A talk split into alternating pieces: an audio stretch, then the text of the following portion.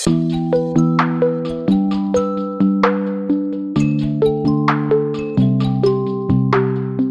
Jurastudent kennt man es. Irgendwann hat man von den Lehrbüchern genug. Damit das Gewissen trotzdem rein bleibt, könnt ihr jede Woche bei mir einschalten. Das ist Jura to go.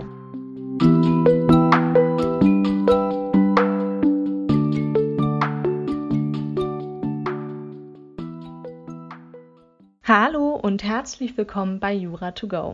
Ich bin Laura und wir gucken uns heute einen ziemlich kurzen Fall an aus dem letzten Jahr, in dem es um die versuchte Anstiftung zum Mord geht. Ich weiß, das ist jetzt kein wahnsinnig interessantes Thema, aber auch damit muss man sich eben mal befassen. In der nächsten Einheit wird es dann aber wieder spannender, das kann ich versprechen. Geregelt ist die versuchte Anstiftung in 30 Absatz 1 und Strafgrund ist hierbei die Gefährlichkeit für das Rechtsgut, die von einer solchen Anstiftung ausgeht. Der Angeklagte dieses Falls wurde vom Landgericht Mannheim am 21. August 2018 zu einer Freiheitsstrafe von sechs Jahren verurteilt. Dagegen reichte er Revision ein und entschieden wurde der Fall vom BGH am 8. Mai 2019. Er wurde freigesprochen. Passiert ist Folgendes. Der A entschied sich im November 2017 dazu, einen Auftragsmörder damit zu beauftragen, seine von ihm getrennt lebende Ehefrau E umzubringen. Er erhielt den Hinweis, dass er am Hafen auf den sogenannten Mo treffen könne. Von wem dieser Hinweis war, konnte vom Gericht später nicht mehr festgestellt werden. Tatsächlich sprach E am 6. November 2017 den Mo an, der allerdings eine von der Polizei eingesetzte Vertrauensperson war und gerade auf die Zielperson eines anderen Verfahrens wartete. Mo solle seine Ehefrau umbringen. Um die Ernsthaftigkeit seines Anwerbens zu unterstreichen, zog A., der in einem Bankschließfach 50.000 Euro Bargeld deponiert hatte, ein Bündel mit 500-Euro-Scheinen hervor und bot 5.000 Euro als Anzahlung an. Der überraschte Mo ging nicht weiter auf das Ansinnen des A ein, sondern wollte erst Anweisungen seiner polizeilichen Führungsbeamtin einholen. Zwei Tage später rief Mo den A nach Weisung der polizeilichen Führungsbeamtin an und vereinbarte für den 10. November 2017 ein Treffen, zu welchem er eine weitere Person hinzuziehen wolle. Auch sollte A Geld für die Anzahlung mitbringen. Am 10. November 2017 ließ sich A. von Mo kurz nach 18.30 Uhr zum Wagen eines verdeckten Ermittlers bringen, der unter der Legende S auftrat. Der S und A einigten sich auf einen Preis von 40.000 Euro für die Tötung der Ehefrau. A sollte 5.000 Euro anzahlen. Anschließend fuhren der verdeckte Ermittler und A zur Eigentumswohnung der Ehefrau. Der S erkundete anhand der Beschreibung des A den von der Ehefrau genutzten Stellplatz in der Tiefgarage. Nach Auskundschaften des von der E in einer Fußgängerzone betriebenen Ladengeschäfts kamen A und der Ermittler überein, dieser solle vor dem Rolltor zur Tiefgarage der Eigentumswohnanlage den Wagen der E abpassen, ihr zu Fuß folgen und sie beim Aussteigen mit einer schallgedämpften Pistole von hinten erschießen der S betonte dabei, A müsse ihm den Zeitpunkt der Tatausführung überlassen, er habe bereits seinen Mann hierzu eingeflogen. A nannte dem S gegen kurz vor 20 Uhr das Kennzeichen des von seiner Ehefrau genutzten Fahrzeugs. Zudem zeigte er dem verdeckten Ermittler sein Wohnhaus als Garantie. Falls er nicht zahle, könne der S auch ihn töten aus irgendeinem Grund wollte der A die Anzahlung in bar dann aber doch nicht leisten. Wieso ging auch aus dem Urteil nicht deutlich hervor. Er versicherte aber dem S, dass sein Freund M ihm in der nächsten Woche ein Darlehen geben werde. Auf Aufforderung des S, er werde einen Anruf beim Freund als Garantie verstehen, rief A seinen Freund M an, der jedoch misstrauisch wurde und kein Darlehen zusagte. Nach Beendigung des Telefonats versicherte A dem S erneut, dieser werde das vereinbarte Geld zu 1000 Prozent erhalten. Er werde seinen Freund bald erneut auf das Darlehen ansprechen und dann anrufen. Als der A sich entfernte, war er überzeugt, dass es ihm, wie von ihm beabsichtigt, gelungen war, den S dazu zu gewinnen, seine Ehefrau entweder selbst oder durch einen in seinen Diensten stehenden Mitarbeiter zu töten, sobald die vereinbarte Anzahlung geleistet oder M die Darlehenszusage erteilt hätte.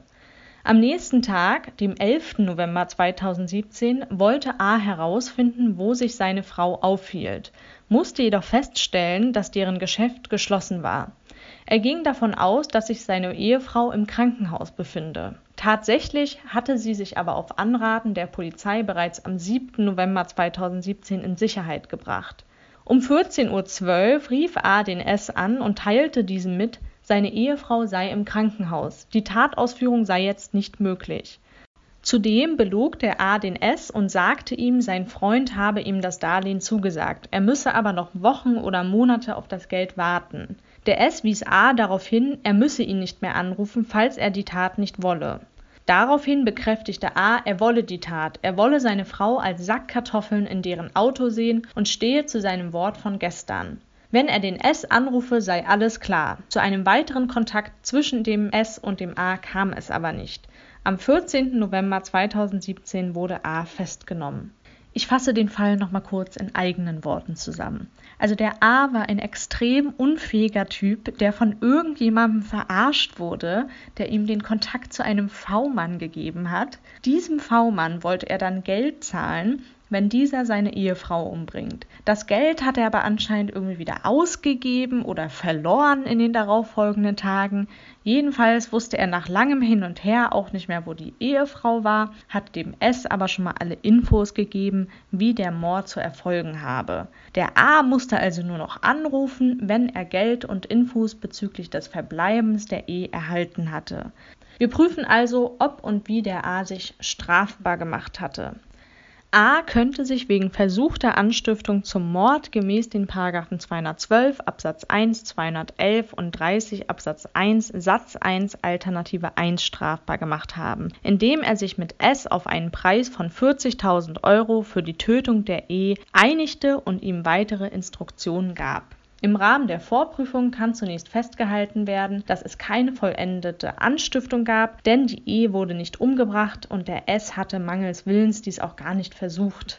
Die versuchte Anstiftung ist strafbar, wenn versucht wird, zu einem Verbrechen anzustiften.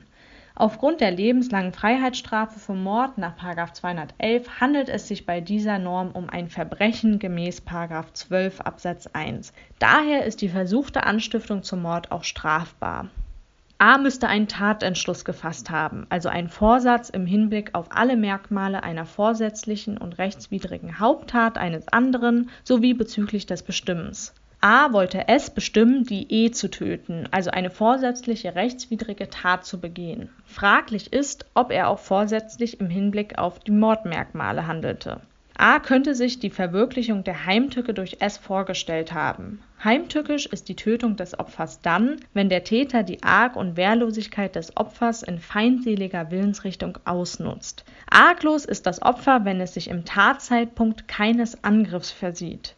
Wehrlos ist das Opfer, wenn es aufgrund der Arglosigkeit keine oder nur eine stark eingeschränkte Verteidigungsmöglichkeit hat A ging davon aus, dass S die E in einem Zeitpunkt erschießen würde, in dem sie nach dem Parken aus ihrem Auto aussteigen und nicht mit einem Angriff auf Leib und Leben rechnen würde. Er ging auch davon aus, dass E infolge der Arglosigkeit nicht die Möglichkeit hätte, sich zum Beispiel durch Flucht zu verteidigen und deshalb wehrlos sei, und dass S in feindseliger Absicht handeln würde. Eine Meinung verlangt für die Heimtücke zusätzlich noch einen besonders verwerflichen Vertrauensbruch. A ging jedoch nicht davon aus, dass zwischen S und E ein Vertrauensverhältnis bestünde, hatte also nach dieser Auffassung keinen Tatentschluss bezüglich einer heimtückischen Tötung. Zwar müssen die Mordmerkmale restriktiv ausgelegt werden wegen der lebenslangen Haftstrafe, allerdings darf die entsprechende Auslegung nicht so restriktiv sein, dass Fallgruppen nicht mehr erfasst werden, die der Gesetzgeber mit dem entsprechenden Mordmerkmal erfassen wollte Leitbild des Heimtückemordes ist der Heckenschütze oder Bombenleger, also ein Täter, der aus dem Hinterhalt heraus handelt. In diesen Fällen ist aber in der Regel kein Vertrauensverhältnis gegeben, sodass die weitergehende Voraussetzung des verwerflichen Vertrauensbruchs abzulehnen ist. Der Begriff des Vertrauensverhältnisses ist auch zu unbestimmt nach einer anderen Meinung ist bei unbilligen Ergebnissen in Ausnahmefällen auf Rechtsfolgenseite eine Strafmilderung analog 49 Absatz 1 Nummer 1 möglich. Dagegen spricht jedoch der klare Wortlaut des 211. Erforderlich ist daher nur die feindselige Absicht. A ging auch davon aus, dass S die E vorsätzlich und rechtswidrig töten würde. A hatte also Tatentschluss bezüglich eines Mordes als teilnahmefähige Haupttat. A hat sich auch vorgestellt, durch das Angebot einer entsprechenden Bezahlung bei S den Vorsatz zur Begehung der Haupttat hervorzurufen. A hatte also den Tatentschluss bezüglich eines Bestimmens des S. Zudem müsste A nach 22 unmittelbar zur Anstiftungshandlung angesetzt haben. Bei der versuchten Anstiftung ist kein Ansetzen zur Begehung der Haupttat erforderlich, sondern lediglich ein Ansetzen zum Bestimmen des Haupttäters. Die Schwelle zum Versuchsbeginn ist überschritten, wenn sich die Bestimmungshandlung auf eine ausreichend bestimmte Tat konkretisiert und der Angestiftete die Tat begehen könnte, wenn dieser es wollte. Dabei ist bei der Prüfung der Frage, ob der Anzustiftende den Einflussbereich des Anstifters verlassen hat und jederzeit die Tat eigenmächtig zu der von ihm selbst bestimmten Zeit begehen kann, die Vorstellung des Anstifters maßgeblich Grund dafür ist die vom 30 Absatz 1 Alternative 1 vorausgesetzte Rechtsgutsgefährdung, die entsteht, wenn der Initiator das von ihm angestoßene kriminelle Unrecht derart aus der Hand gibt, dass es sich ohne sein weiteres Zutun gegebenenfalls bis zur Vollendung der Straftat fortentwickeln kann dies bedeutet auf der Seite des Anstifters, dass es auf diejenige Bestimmungshandlung ankommt, mit der er nach seiner Vorstellung dem Anzustiftenden die weiteren Schritte zur Tatbegehung überlässt. Der A wusste nicht, wo sich E aufhielt und legte daher als Startzeichen einen weiteren Telefonanruf fest Erst ein solcher, vom A in zeitlicher Hinsicht nicht näher bestimmter Anruf war das vereinbarte Startzeichen zur Tatbegehung und in diesem Sinne ein stillschweigender Entscheidungsvorbehalt. Damit, dass der S doch auf die Darlehenszusage verzichten und entgegen der Abrede ohne weiteren Anruf die E ermorden würde, musste der A nicht rechnen der A hatte in diesem Sinne die Entscheidungsbefugnis über das Begehen der Tat noch nicht aus der Hand gegeben und den S zum Warten auf seinen Anruf verpflichtet. Erst mit Beginn eines solchen Telefonats hätte der A zum Bestimmen unmittelbar angesetzt. Im Ergebnis hat sich A also nicht wegen versuchter Anstiftung zum Mord gemäß 212 Absatz 1, 211 und 30 Absatz 1 Satz 1 Alternative 1 strafbar gemacht, indem er S Instruktionen mitteilte. Doch auch hier lag kein unmittelbares Ansetzen vor, denn dem Mo hatte der A weder die Identität der E noch Anhaltspunkte für eine Identitätsermittlung offenbart. Mo war daher offensichtlich nicht zur Tatausführung eines Mordauftrags in der Lage. A ist demnach straflos. Das war unser kurzer Fall zur versuchten Anstiftung zum Mord. In der nächsten Einheit befassen wir uns dann mit dem Kudam-Rasa-Fall, der auf jeden Fall jedem bekannt sein sollte und auf den ich mich schon sehr freue. Wenn ihr noch Fragen habt, dann schreibt mir gerne an meinen Instagram-Account jura.togo.